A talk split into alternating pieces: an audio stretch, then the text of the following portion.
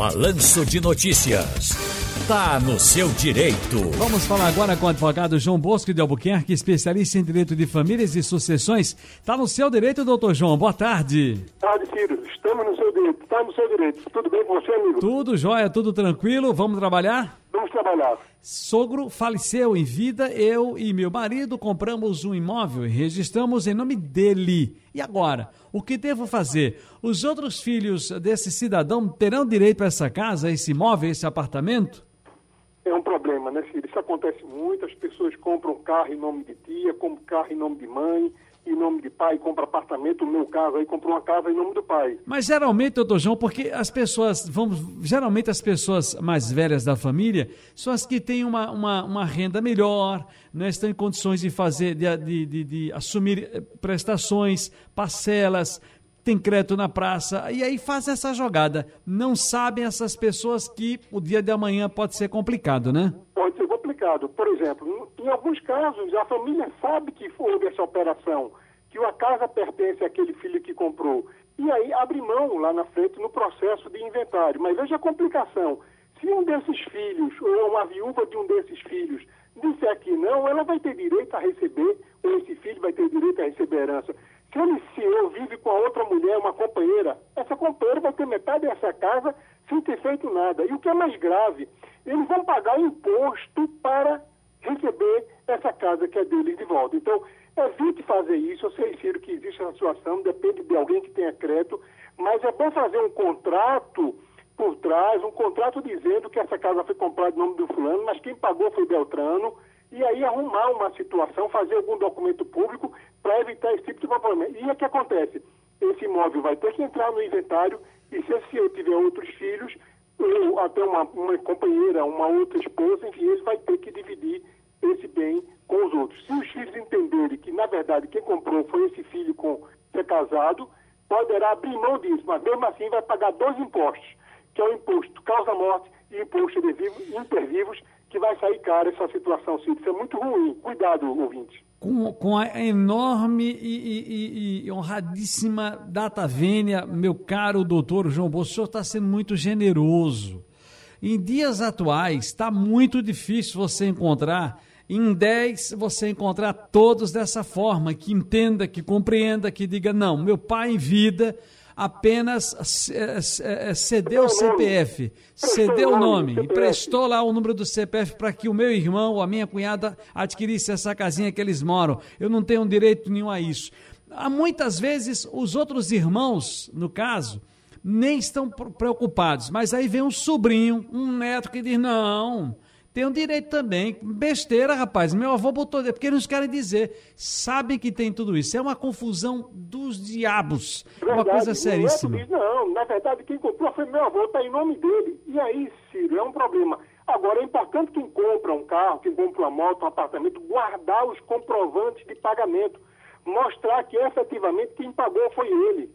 Para poder, num processo, mostrar: olha, estava em nome dele, mas quem pagou foi ele. Está aqui o comprovante para poder brigar na justiça, entendeu, Ciro? Recentemente, doutor João Bosco, recentemente, uma pessoa amiga nossa, do nosso ciclo de amizades, tá? Um amigo nosso aqui estava com o seguinte problema: ele com três irmãs, aliás, ele e mais duas irmãs. Os pais tinham uma casa. Em vida, o, ele recebeu uma casinha, a irmã, tudo casinha simples, mas para viver, dá para viver, não era nenhum apartamento cobertura não, uma casinha para viver. A outra irmã recebeu e a outra, a terceira, a terceira no caso, morava na casa com os pais e casou e ficou morando lá. Só que o pai em vida ainda comprou também uma casa e colocou no nome dela, disse, vai morar na sua casinha. Mas ela alugou. Ela alugou essa casa, ficou, continuou morando com os pais, até porque o pai morreu, ele, ela ficou cuidando da mãe. Até aí tudo bem. Não durou cinco anos. Aliás, foram três anos certos. A mãe também faleceu e está até hoje, doutor João, uma confusão, porque ela não sai da casa. A dela, que foi dada ainda em vida dos pais, está lá alugada. É uma confusão, porque, meu Deus, ela não, não sai da casa. Os irmãos sai, vende a casa, divide para todo mundo. Está enrolado, enroscado o negócio, doutor João. Sério, viu? Nessas situações, abra o processo de inventário, mostre que o pai deu uma casa para cada um, foi beneficiado, e essa casa tem que ser dividida. Essa moça, essa irmã, está enriquecendo sem causa. Então, eles pediam ao juiz que arbitre um aluguel para que ela pague aos outros herdeiros. Ela vai encontrar, vocês, os herdeiros vão encontrar o valor do aluguel e vai ser arbitrado para que ela não possa enriquecer e nas custas dos outros. Mas tem que agir, as pessoas têm que entender que determinada situação, Ciro, tem que colocar na justiça, contratar um advogado e botar na justiça. Quer ver outro caso aqui interessante? Está aqui colocado agora aqui para mim e é bem parecido. No caso aqui também são três, são, são três irmãos, só que são dois, é, é, mais uma vez, um irmão e duas irmãs. Só que no caso aqui a irmã mais, mais, é, mais sem, sem, nenhum tipo de, de, de poder ficou na casa, casou e os pais disse, cada um recebeu uma casa e o pai disse, olha, quem, essa casa agora fica para Dandinha mais nova aqui. Eu estou botando o apelido, viu? Dandinha. Ela não teve nada, o marido muito simples, um pedreiro, mora na casinha, pois não é que a irmã está lá no pé, o irmão está no pé, querendo vender a casa. Não, eu tenho direito, eu quero essa casa, venda. Mas em vida, papai deu uma casa para tu, deu uma casa para bebê, e eu tô aqui, dandinha, porque eu não tinha nada. Meu pai deixou essa casa aqui, seria para me viver. Mas ele não. Ele, ele quer vender a casa. É uma confusão. Olha, família é uma coisa séria, doutor João. É. Nessa parte sucessória, muitas vezes, Ciro, quem mantém o equilíbrio é o pai e a mãe que está vivo. Então as pessoas, os filhos ainda respeitam. Veja nesse caso, cada um recebeu, essa dandinha não recebeu. Pela lei, essa casa que Dandinha não recebeu vai ter que ser dividida entre todos, entre todos os outros herdeiros. Dandinha vai ficar sem nada, foi prejudicada. Porém, moralmente, que aí é difícil encontrar hum. essa questão moral entre os outros herdeiros, já que o irmão está pleiteando, moralmente isso não acontece. O irmão sabe que o pai deixou para ela, mas não conseguiu concluir a transferência para essa filha, a mais nova, e agora eles querem tomar o imóvel dela. E na justiça, Ciro, é uma pena, Dandinha vai vai ser prejudicada, porque o juiz vai mandar dividir essa casa entre to todos eles. Esse é um problema quando os pais planejam fazer alguma coisa, não faz um testamento, não faz uma doação e deixa o problema. É por isso que eu digo, se tem patrimônio, se puder fazer um testamento, faça. Puder fazer uma doação, faça. E deixe tudo muito claro para evitar a briga. Olha, a Zefinha está aqui, nome fictício, né? Falsier, como diz a história, doutor João. Tá aqui danadinha. Vó, escute aí, doutor João, por gentileza, porque o negócio é o seguinte. Eu estava casada, pegou um, um, um, um, cacete em casa, separou do marido, e o marido foi lá e cancelou o plano de saúde, bloqueou o cartão. Ela era, ele era é o titular, tirou ela, tirou ela da, da cobertura do cartão, mas ela agora quis ser atendida, precisou utilizar o cartão de saúde.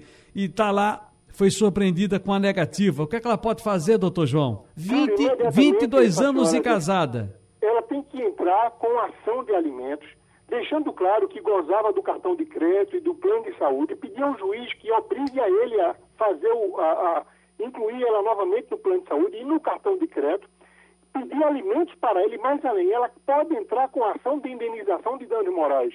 O que ele fez foi uma covardia. Ele deixou o plano de saúde, na hora que ela precisou for usar, ela não pôde, ela descobriu na hora que for usar, provavelmente. E o cartão de crédito deveria ser para que ela comprasse a feira, pagasse as necessidades dela, os alimentos. Então ele oferecia essa, essas situações para ela. Separou, ele cancela como se ela não tivesse direito a nada. Dona Josefinha, por favor, entre com ação de alimentos contra seu marido, peça ao juiz que mande reatar o plano de, de saúde e também o cartão de crédito e mais alimentos para a senhora, para que a senhora possa viver com dignidade. Junte documentos, importante, Ciro, é juntar a prova que ela tem esse cartão de crédito como dependente, a prova do plano de saúde, ela tem que juntar os documentos e a prova dos alimentos que ela precisa. E aí ela consegue sim, Ciro, ela terá sucesso. Muito bem. Ah, Natália, se não der tempo, você corre aqui, corre aqui para contar para a gente. Natália está ali recebendo em texto uma pergunta, dá tempo ainda. Corre, corre, corre, que o tempo agora se esgotou. E a última pergunta para o doutor João Bosco de Albuquerque. Natália Ribeiro, qual é a pergunta da nossa amiga ali? Se puder dizer o nome dela, fica à vontade. Bora lá, boa tarde então para o doutor João, para o seu Ciro. Vamos lá, é a Verônica de Fundão que ligou para a gente, viu? Vevé. Ela contou a história pra gente, eu vou resumir aqui, viu, doutor? O pai dela faleceu há mais ou menos 12 anos. E antes de falecer, o pai da Verônica comprou uma casa.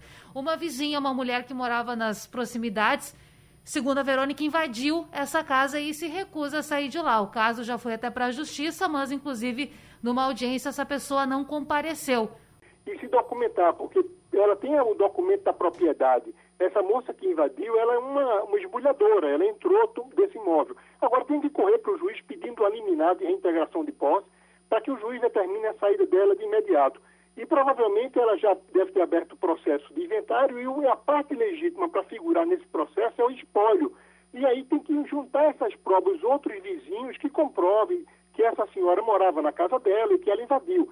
É uma ação complicada, porque no Brasil hoje é uma dificuldade o judiciário muitas vezes decidir essa questão de reintegração de posse, mas se for uma posse nova, sim, cabe o despejo, cabe a reintegração liminar, é, Larissa. Não, Natália, Natália. Muito bem, doutor João Bosco de Albuquerque Silva, aqui com seus direitos de família e sucessões. Está no seu direito, hein, querido? Um abraço grande. Boa tarde a todos. Saúde a todos.